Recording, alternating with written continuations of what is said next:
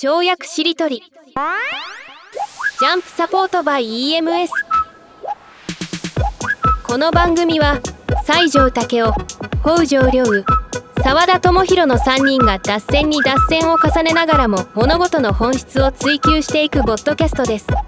今日のテーマは「整えすぎない」果たしてどんな跳躍しりとりが展開されるのか。最後までお楽しみください。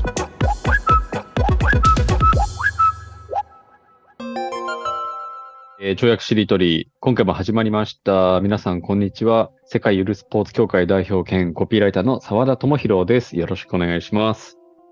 身体思想家の北条良です。よろしくお願いいたします。お願いします。い今日は2つうん目新しい出来事がありまして、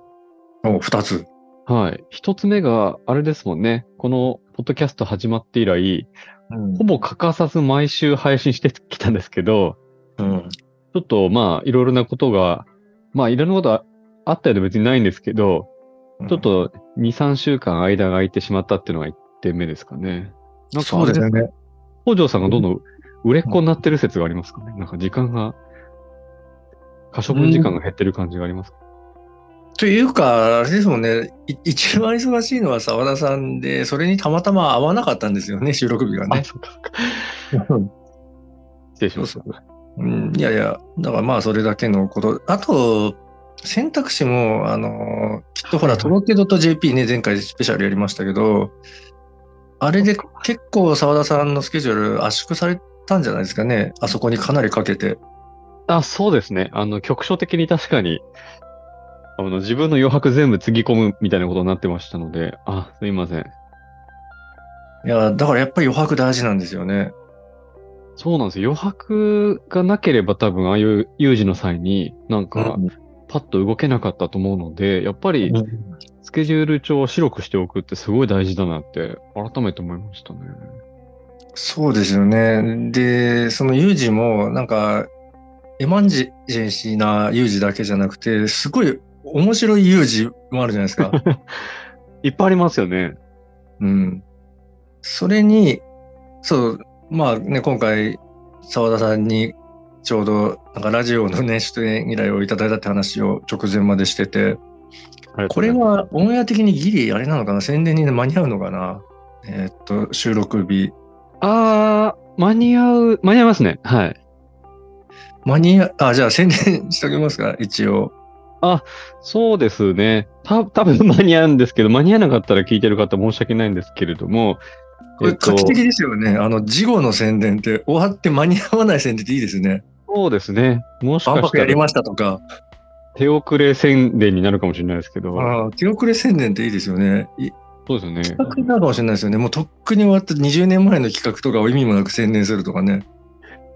あ、でもそれいいです。なんか僕、十何年前に、あの結婚披露宴みたいなのをあげたんですけど、うん。その当時呼んだ友達と今の友達って結構、あの、8割ぐらい顔ぶれが変わっていて、うん。今の、今の周りってことはわかんないですけど、北条さんとか西条さんも含めですけど、に来ていただいたらどうなってたんだろうな、みたいな。だからそういう意味で、10年前に、あの、結婚式あげたんだけど、良ければみたいな、事後宣伝みたいなのしても面白いかもしれないです。いいですね。あと、なんだろう。じ披露宴その2とかね。今のメンバーで披露宴をするとか、もうやったのにっていうね。いいですよね。なんか、いやいい夫婦イベントにもなるし。確かにいいですね。おい、ほら、おいなんとかとか言うじゃないですか。おい、おいガツオ。なんか、おいガツオは違うのかなわかんないけど。おおいだれとか、おいだれ、おいだき。露宴ね、おいシリーズをいろいろなんかやるといいかもしれないですよね。ああ、おいしき、いいですね、おいしき。うん。えそれでも楽しいかもしれない。あ、そうだ、それで、あの、すいません。えっと一つ目のトピックとしては、ちょっとすいません。あの、間が空いてしまったけれども、これからも、あの、うん絶賛つ、このバポッドキャストは続きますということと、2点目の今日のトピックは、西条さんが今いないっていうことですよね。うん、そうなんですよね。そうですよね。これはあの、ね初めてですよね。ね、初めての。まあでもいないと言ってもね、あの、お亡くなりになったわけではなく、またね、我々が、そうそう、不仲になり空中分解したわけでもなく、う んたまたまちょっと冒頭の1時間だけ予定が急遽あの合わなくなり、なので、おそらくあと数十分後には入られるんじゃないかなと思いますが、なので、うん。北条さんと二人で話すっていうこと自体が実は初めてだよねっていうことをさっき確認してたぐらい、斬新なことになっていますよね。はい、でもまあ違和感はもちろんないですが、うん。ねよく考えたら初めてっていうね。うん。そうそう、ラジオの宣伝してください。あ、忘れた。ちょっと、あの、お伝えすることが序盤から多すぎて、もう段取りがぐちゃぐちゃになってるっていういつも通りなんですけど、あの、僕が、えっと、年に1回か2回ですね、JWAVE の東京モーニングレディオっていう別所哲也さんがやってる番組の、まあ、代演ナビゲートっていう形で、別所さんがまとめて休みを取るときに、えっと、1週間、あの、帯で、月月曜日から木曜日のそれぞれ6時、9時っていう3時間ずつ生放送で話すってお仕事あの、大役をいつもいただいて大変恐縮でありがたいんですけれども、ありがたいことにですね、えっ、と、今年の3月11日から14日の4日間もナビゲートすることになりまして、で、あの、毎日こう8時半からゲストを呼んだコーナーがあるんですけれども、結構あの、どんな人がいいですかっていうふうに事前に聞いていただいて、で、僕の方でリストをバーッとお出しして、で、あの、JAV さんとかのあの制作会社さんの方で、バランスとか考えながらゲストをピックアップしてくれるんですけど、今回は僕、あの、北条さんを激推ししてまして、あの、ちょっと、ぜひ北条さんの話、考え方は、もう電波に乗せて、あの、特に朝って複雑な感情が渦巻いていて、あの、まあ、憂鬱な人も多いだろうし、もうこのまま布団で寝てたいみたいな人も多い中で、なんか、目の覚めるような北条さんのなんか言葉シャワーっていうのを、みんなになんか、ビャーっとかけることができるといいなと思って、で、あの、ご快諾いただいたっていうのが、今日最後の宣伝です。はい。というわけで、ありがとうございます、北条さん。いや、ありがとうございます。えーっと、だから日付で言うと、何月何日の何時からになるのかな？予定としてはですね、3月13日水曜日の、だいたい朝8時30分頃から、まあだいたい15分から20分ぐらいですかね。あの、うん JWAVE に、あの、チャンネル？チャンネル？合わせ、あの、合わせチューニングですよね。チューニング、すいません。うん。あの、この跳躍しりとりのような空気感がそのまま展開されてるんじゃないかなと思います、ね。うん。なったらいいですね。楽しみですね。いやだからたまたまですけど、そのラジオのね、ご依頼をありがたいことに澤田さんからいただいて、それで数日前に西条さんが出れないから、こんな今までなかったのに2人で話すっていうのが連続するっていう謎の 確かに。うんいや、この際だからいろいろ聞きたいなっていう欲が今、ふつふつと湧いてるんですけど。なんか動物シリーズでこの際という際を思いついたんですけど、ね 動物シリーズ、うん懐かしいですね。懐かしい。もはや懐かしみが今ありました。はい。ね、なんか角でつつつくようにこの際何かを聞くっていう際ですよね。あー、なんか、あの、ちょっともじもじしながらツンツンって、こう、うん、聞いてみる。そうするとそのでもなんかいいですね。力をうん使わないと、でもなんか、この、この際だからってすごいいいですね。なんか、うんこの際だからって、あらゆる瞬間でこの際だからって言ってると、うんなんかこう後悔のしない選択肢を選べそう。そうですよね。いい言葉かもしれないですね。全然だからほら、あの、無理やりやる、あの、結婚披露宴みたいなもんで、全然この際じゃないんだけど、なんか、例えば際がその超ミニチュアサイズで片手でガッて掴めるぐらいの大きさで、この際っていうのがその際を 取り出すと何でもこの際の機会になるっていうね。なんかい聞きたいことがあった時にこの際だからってその際を見せ 見せながらだと喋れるというそれいい。この際っていう言葉自体がある種なんかブレーコー感があるから、その小さいこの際くん自体がそのブレーコーのなんか物体になると確かに面白いです。うん。いいですよねそのななんかその、あれですもんね、結構、北条さんもそうだと思うんですけど、なんか登壇とかしたり話したりして、最後質疑応答の時って、うん。なんか、初めなかなか手上がんないけど、なんか、いや多分今後僕ら会わないかもしれないから、この際だからどうすかって言うと結構手がおずおず上がるみたいなことってありますよね。ああそういう言い方したことなかったけど確かにそうですね、うん、なん今度から使おうかなって思いましたね絶対聞きたいことはみんなあるはずですもんね。でもなんか、ちょっと、こんな小さなこと聞いていいんだろうかとか、的外れなこと聞いちゃわないだろうかとか、純粋に恥ずかしいとか、いろんな感情感情がブレーキになっちゃうので、なんかそのブレーキを溶かす役割として、うんなんかこの、この際アクセルみたいなのが効きそうですけどね。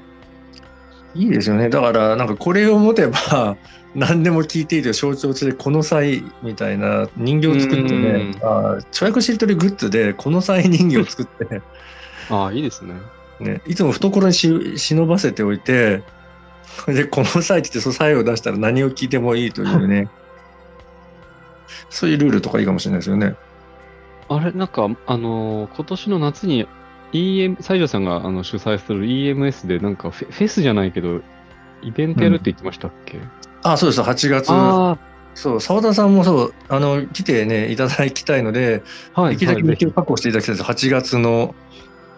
もう決まってるんですね。そうです、そうです。8月のね、土日なんですけど、あの、24の土と25の日曜の、せめてどちらかの何時間か確保していただければ、あの、わかりました。翻訳しりとりができますから、ぜひ、なんかその時に、北条さんの今の小さいこの細君がイベント会場にあるといいですけど。いいですね。まあ、なんなら適当なね、あの、UFO キャッチャーみたいな小さいサインと人形ぐらいどこかしらあるだろうし、よその動物園のグッズ売り場とかでもきっとね、サインのぬいぐるみぐらいあるでしょうから、このサイと名付けて、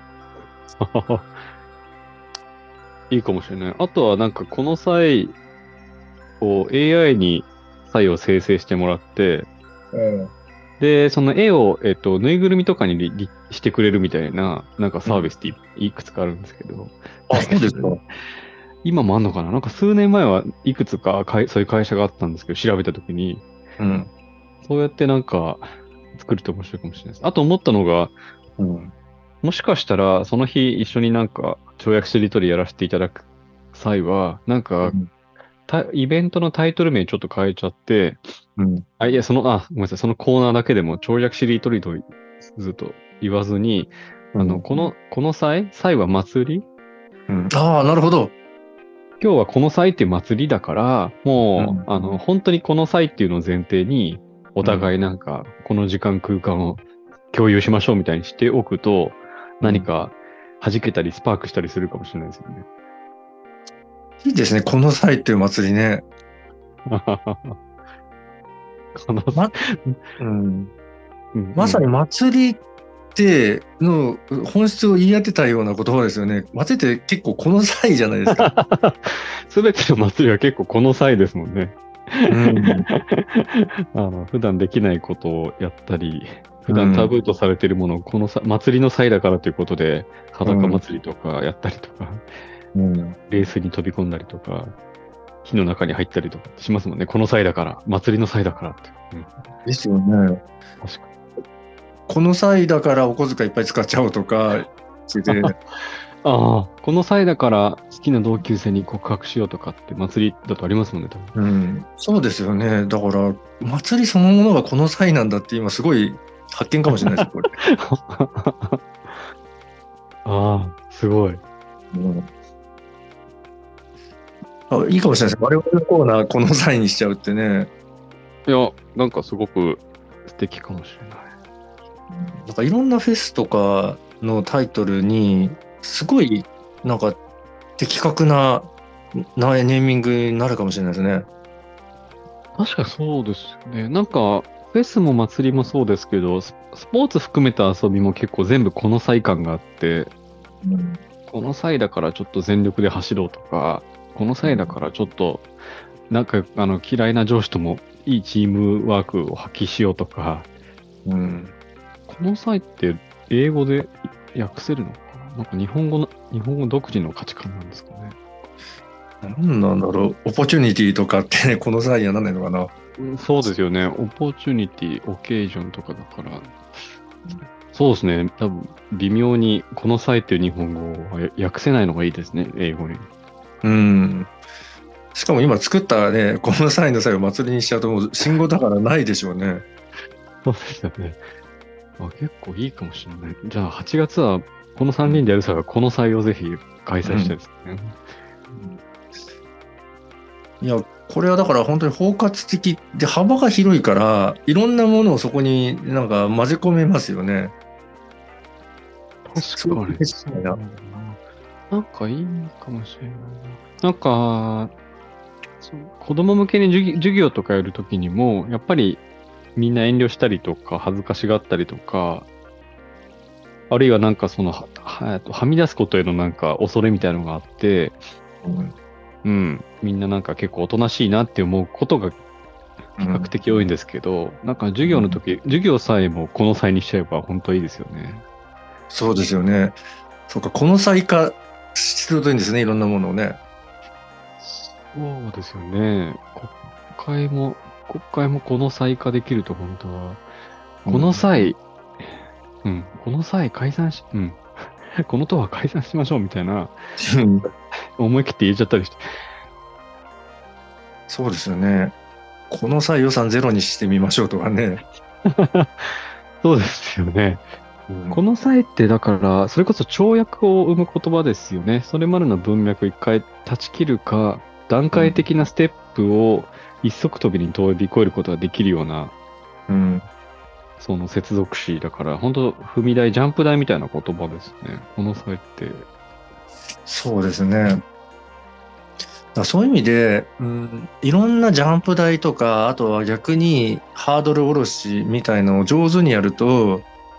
人の能力とかクリエイティビティはどんどん成長し輝くと思うんですよね。うん、うん、うん、うん、うん。ハードル下げは結構やってて、あの、今回西条さんも一緒にやってるね、身体原理学っていうコースでも、うんあれすごいですよね。あ 見てくれましたか？映像がすごい、もうあの、北条さんと西条さんが野原で向かい合って、西条さんが技を受けたりとか、二人で走ったりとかしてる、すごい面白いコンテンツが今、まさにあれ、リアルタイムで今進行中ですもんね。そうですね。はで、でその時も、あの、まあ、リアル授業で、あの、ハードルを地面にめり込ませるっていうね、言い方をしてるんだけど、もうとにかくやってみるのが大事なんだって、特に身体のことって、なんか自分に、その、一つの基準点みたいなのを絶対設けちゃって、これができないとダメなんだみたいな、うーん。セルフ比較思考をやっちゃうから、そうじゃなくて、やったっていうこと自体がもう大失敗でもいいから、それがもう前進だし、そのたくさんの情報が受け取れるから、だからやってみた動画みたいのをね、その、まあ、えっ、と、クローズな公式コミュニティに投稿してくださいみたいなのも、まあ、一つ授業の、まあ、スタイルの一環としてやってるんだけど、その時に、そのやってみたっていうと成功しなきゃいけないって思っちゃうだろうから失敗した動画も送ってくださいみたいなこともうん、うん、言ってんだけど、うん、うん、うんうん。いいですね。そうすると、ね、ハードルぐっと下がるじゃないですか。うん、うん、うん、あと、そのまあね、エッセンシャルマネジメントスクールでも採用されてる、そのディベートしない話し合いっていうね、ルールを作って、うん。うん、まあいろんなところで使ってるんですけど、それも、その、まあみんなで話し合うルールとして、どんなに拙くても的外れでも、その、発言したことを祝福するっていうルール、もうルール化しちゃってて、うん、うん、とんちんかんなことも言ってもらうみたいな、うん。うん。そう構造を作ってるんですけど、で、その中で、あの、まあ、いつもね、その政治に興味がない人のための政治入門っていう右翼から最後までウェルカムな企画を毎月やってて、それでディベートしない話し合いっていうね、中でそれを話してもらうんですけど、うん、さっきのその、まあ、まずハードル下げと、もう一つは、あの、まとめないで喋ってくださいとも言ってるんです。うん。うん、いいですね。まとめるってすごくそのもうハードルだからうん、うん。で一番面白いのはまとまらない領域だっていうふうに思ってて。うん、うん。そのこれってね思考の構造とか発想の構造ともねつながるなっていうのをある時から気づいたんですけど。うん、うん。あの体は考えるっていうあのね本の中で、うんエネルギーの源泉は狂気なんだっていうまあ、うんうん。でそれと対応させて場のエネルギーの源泉はカオスだっていうねうんうんだからエネルギーがカオスから生じて、で、それをだんだんだんだん方向づけをして、整えて収束させていて、うんうん決は多分、あらゆる思考とかクリエイティブの構造だと思ってるんですよ、私はね。うんうんうんうんだから最初はもう、えーっと、リビングにおもちゃ箱をどんがらがーって、こうぶちまけた状態こそがクリエイティブで、うんうんうんうんうんしてやろうかという腕まくりが始まるみたいなね。うんで、そこから何かの法則性とか何かを見つけたり、遊びを見つけたりすると、この道具は今必要でこれ必要じゃないっていう統合が始まってくるわけじゃないですか。うん頭とか場だとかもうそういう構造をしていて、で、面白いのは、おもちゃをぶちまけてさあどうしようかっていろいろ考えてる時が一番エキサイティングだと思うんですよ。うんうんうんうん整ってない時が楽しいですね。整ってないうんそう、整うなんて言葉ブームだけど、整わないっていうのをブームにしたいぐらいのね。なるほど。整わないな、みたいな。私は整うとか言われるとシャラくせえって思っちゃうんで。整わないって、ほら、やっぱ天の弱コンビ、ね、我々トリオだから、そう言われると、整わせたくないムーブメントを起こしたいみたいなね、逆に。それでその話し合いの場とかも、よくほら、だから、落ちはとか言ったりとか、もっとまとめ。ろとかって、あれも私の中でシャラくせえ案件で、うん。落ちのなくてまとまっていないプロセスこそが面白いっていう、うんうんうんうんうん。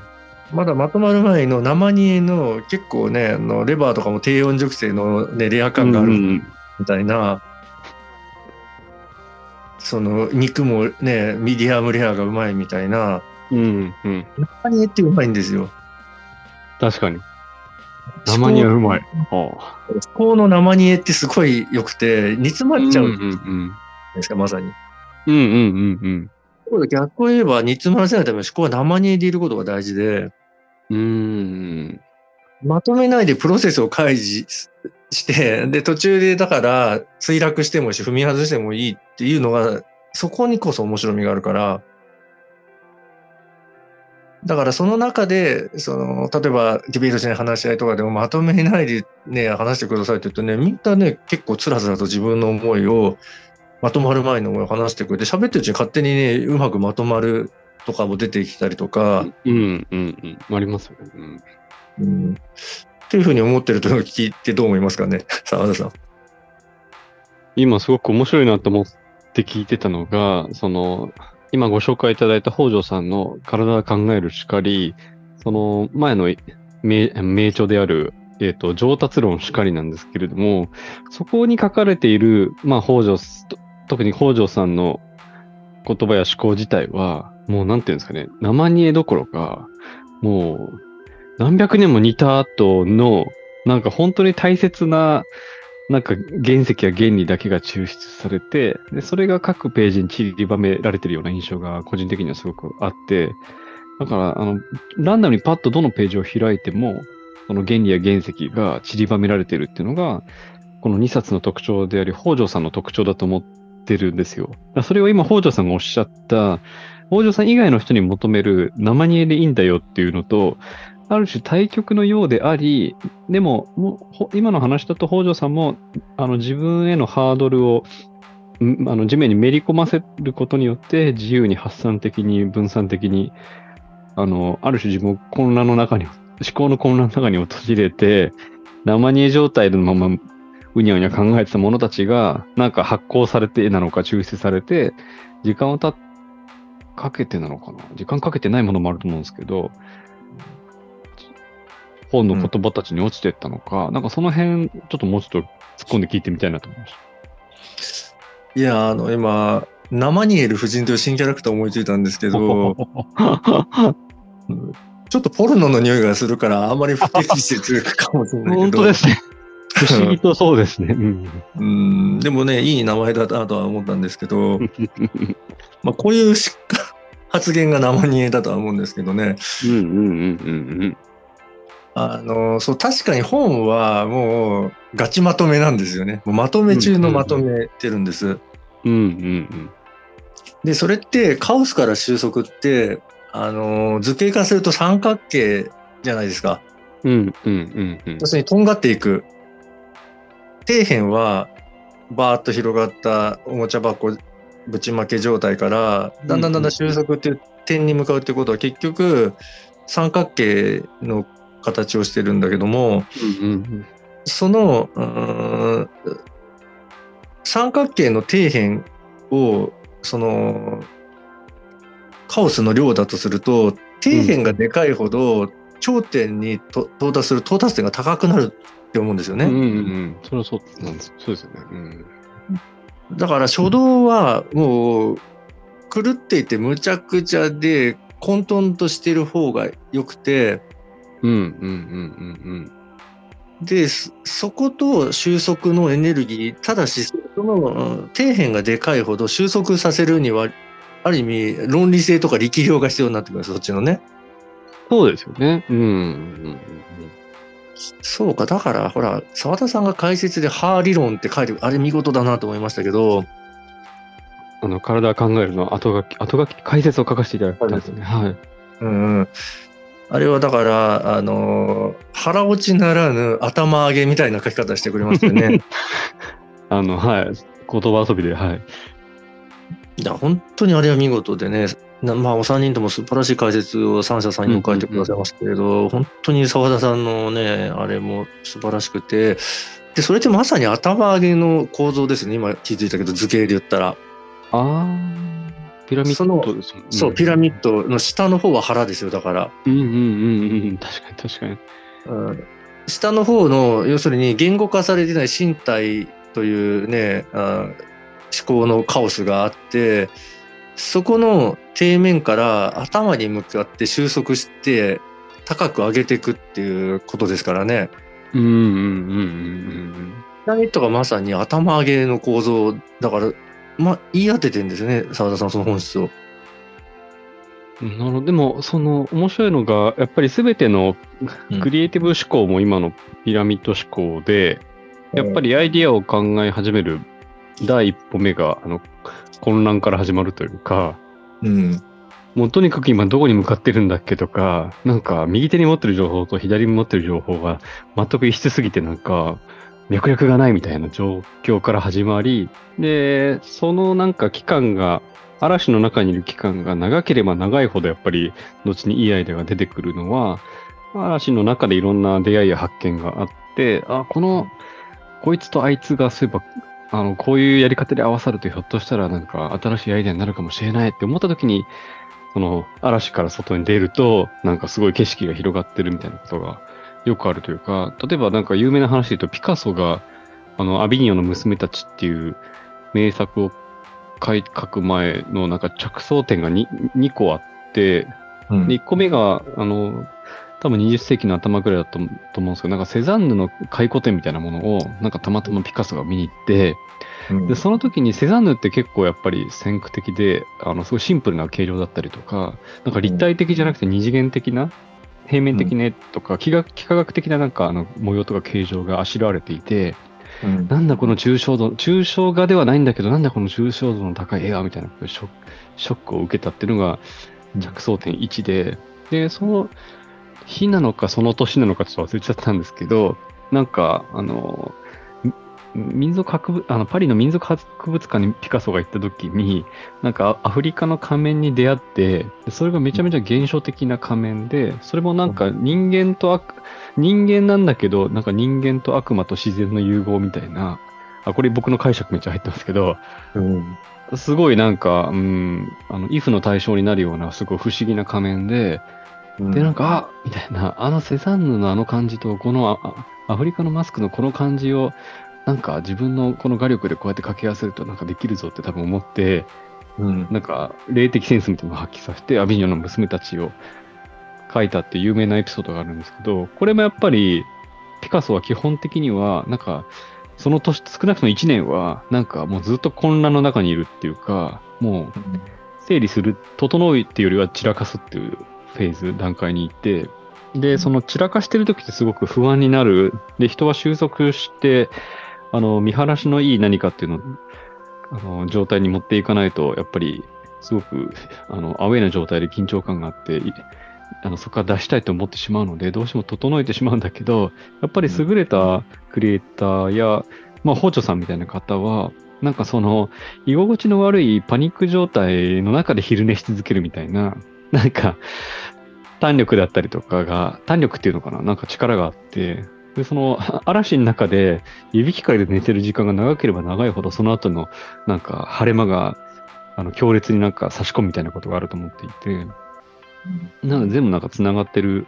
話だなってもなんか聞いてました。そうですね。まさにその構造ですよね。だから、そう、そのカオスとか、そのまとまらない状態っていうのは、その私は全然不安ですらなくて、まさた。にんうん昼寝をしたい環境なんですよね。そっちの方が居心地いいというか、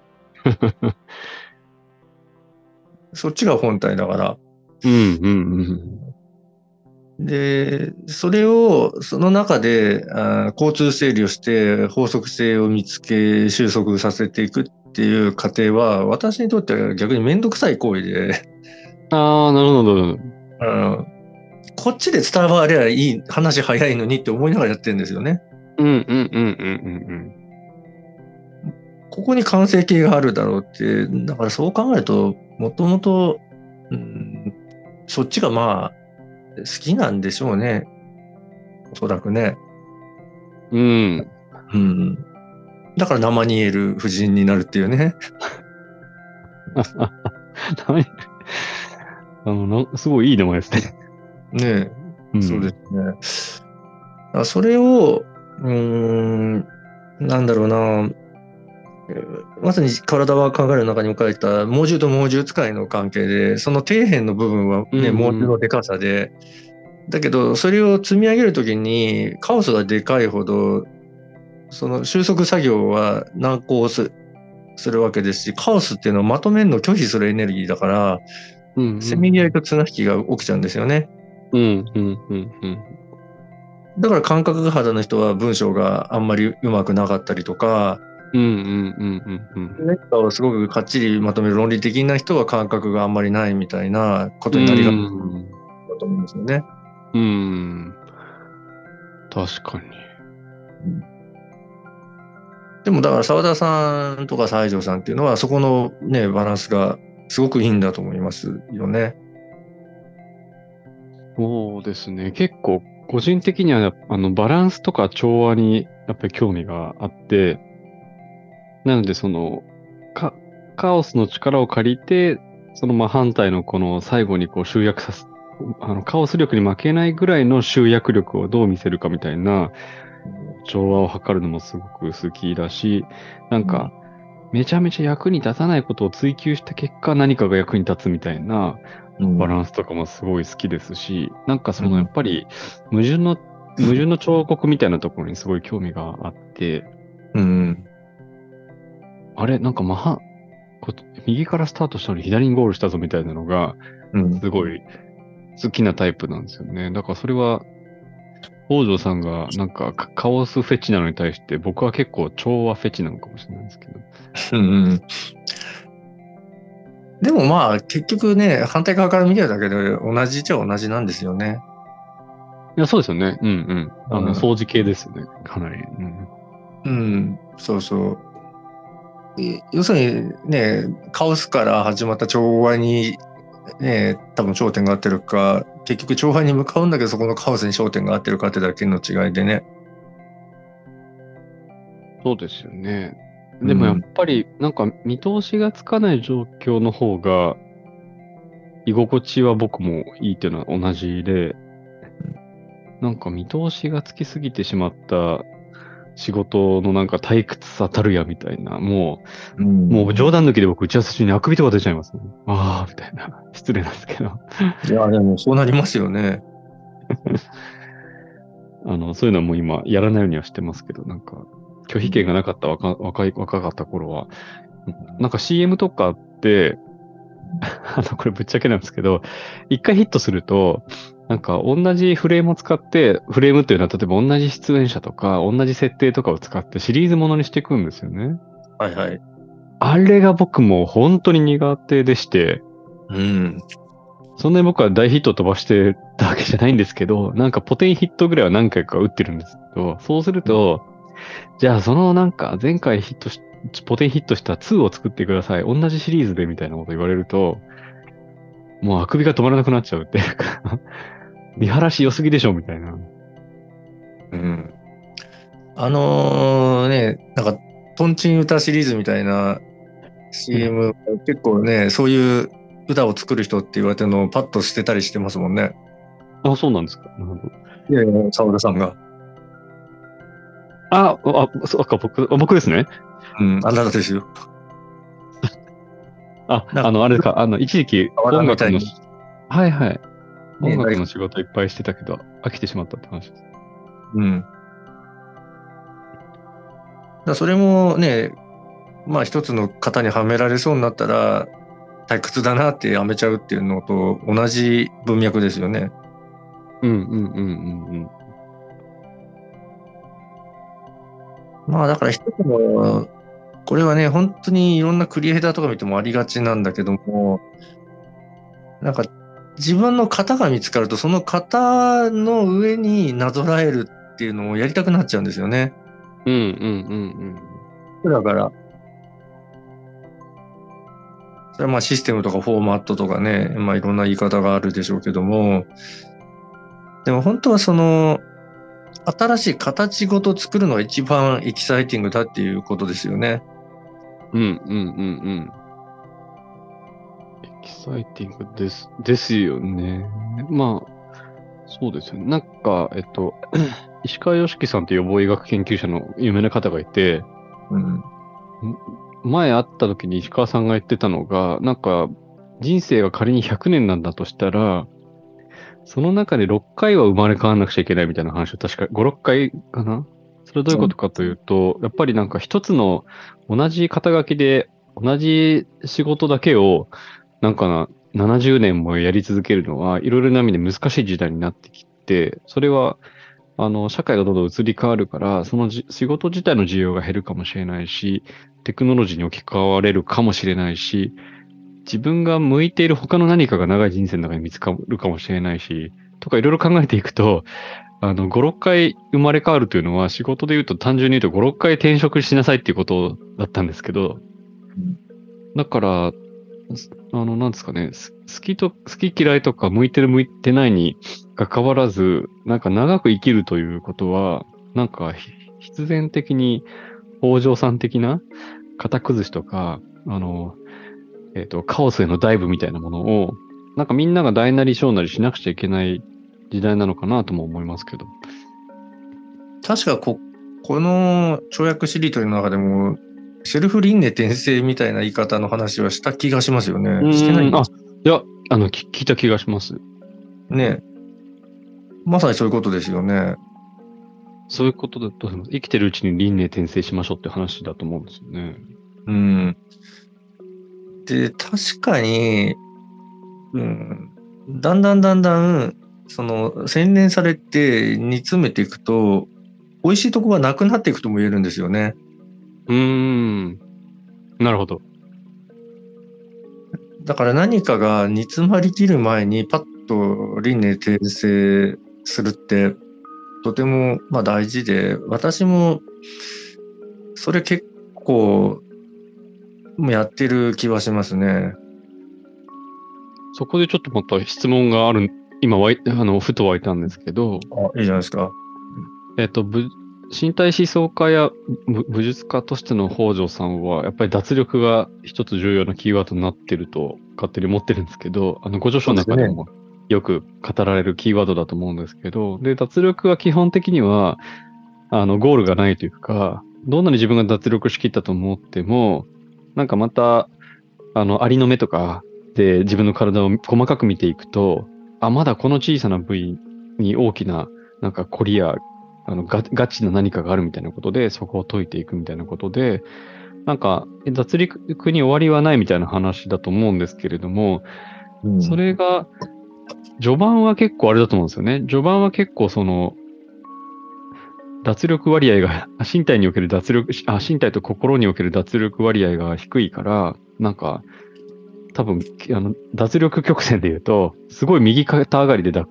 脱力したりとか、ある瞬間になんかすごいツボが見つかって、一気にこう脱力割合が増えるみたいなことがあると思うんですけど、なんか、進めば進むほど、なんかその曲線がなだらかになっていくのかしらとも思っていて、そうしたときに、なんか一般の人だったら、初期段階のあのダイナミックな変化に比べると、一見するとその変化の量自体は少なくなっていて、変化の質自体ももしかしたら、あの、そんな劇的な何かがなくなってるんじゃないかと思うと、不安になったりして、そこで初めてなんか別のことを始めようっていう、あの、輪で転生しようって思うかなと思ったんですけど、でも北条さんの場合はまた違うんじゃないかなと思って、極めれば極めるほど、なんかダイナミックな変化っていうのものが、北条さんのなんか、中で結構発見されてるんじゃないかっていう気もしていて、その辺ってどうなんですかね？いやまさにおっしゃる通りで、あの、原理型の思考って、その今の脱力で言うと、深まれば深まるほど、その、見つかってるポイントは小さく細かくはなってくんだけど、うん。こっちの視点は顕微鏡の拡大率は高まるレンズを手に入れてくるから、なるほど。うん、でかく見えるっていうのがまずあることと、あ、なるほど。うん、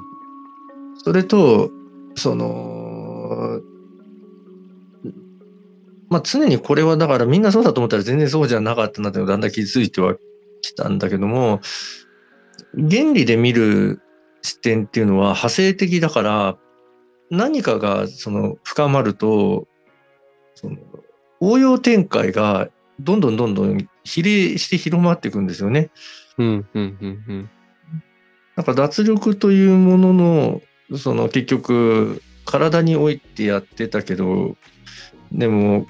その、まあこれ本にもね、書きましたけど、上達論にも、体のにも、徹底的に、その、必要な部分と不要な部分を振り分けて、で、使わなくて的にオフするっていうことだと。で、それは役割分担だっていうことだと。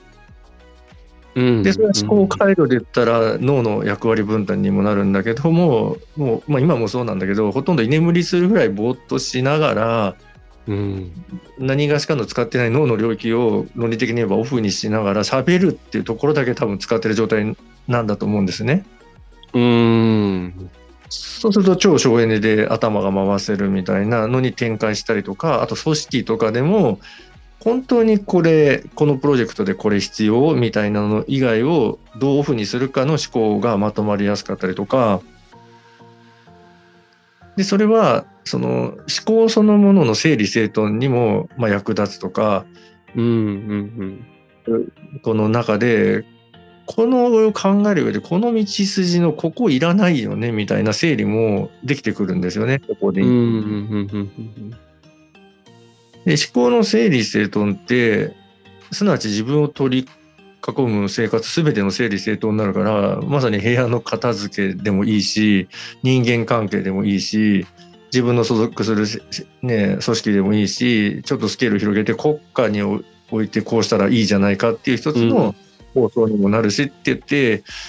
ポンポンと広がると、その広がりに乗っかっていくと、それが輪廻転生にもなるみたいな、そういう構造になってきますよね。うん、うん、そうですよね。だからこ、今語っていただいた輪廻転生と、